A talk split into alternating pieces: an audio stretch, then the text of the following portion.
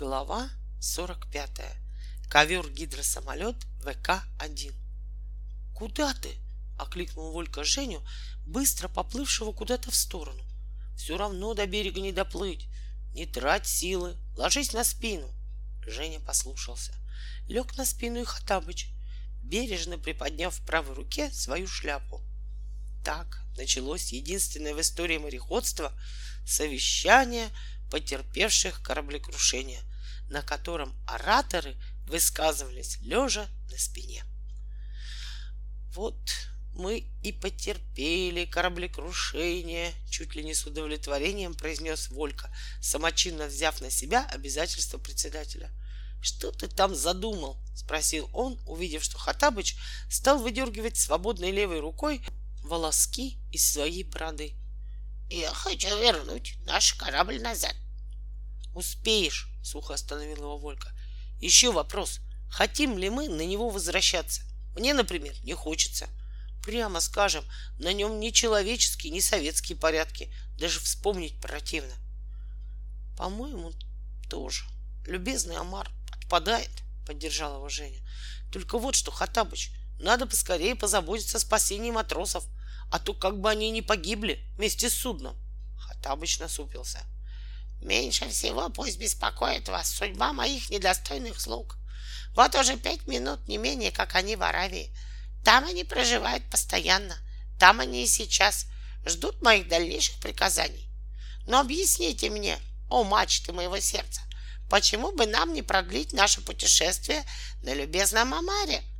Кажется, тебе ясно сказано, отвечал Волька. И вообще, заметил Женя, парусник слишком неверный и медленный тип судна. Зависишь от всякой перемены погоды. Нет, любезный Омар окончательно отпадает. Ой, якоря мое счастье! Жалостно захныкал Хаттабыч. Я сделаю все, чтобы... Бесспорно отпадает, снова перебил его Волька, поеживаясь. Было очень неприятно лежать в воде, одетым и обутым. Остается выяснить, что еще может нам предложить Хаттабыч.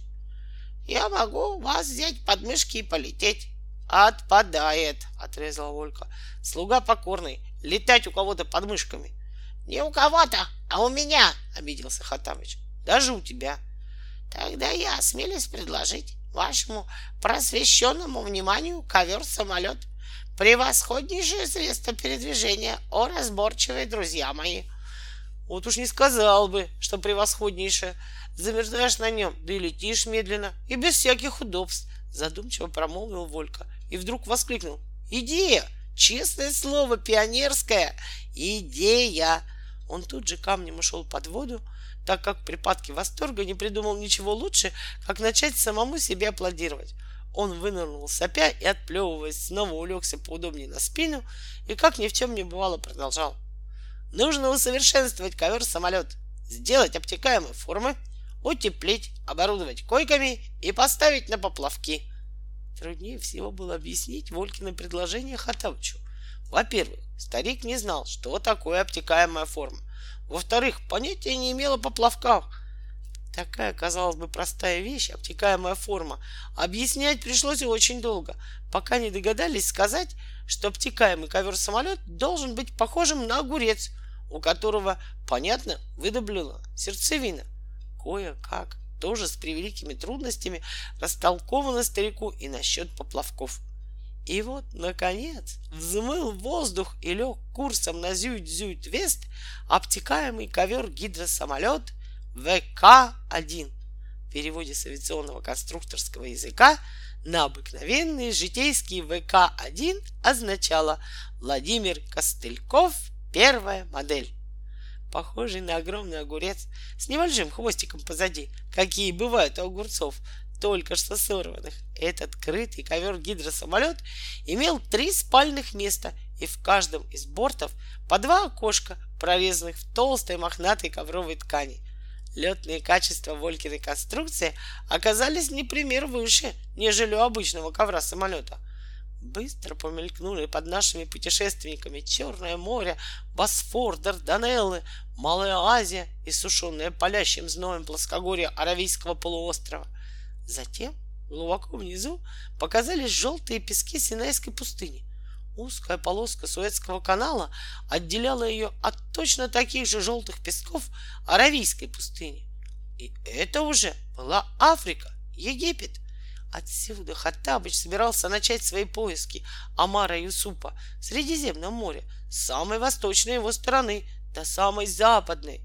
Но еще не успел ВК-1 снизиться до 200 метров, как Хаттабыч к великой досаде назвал себя старым дурнем, а ковер-гидросамолет снова стал набирать высоту и лег курсом на запад.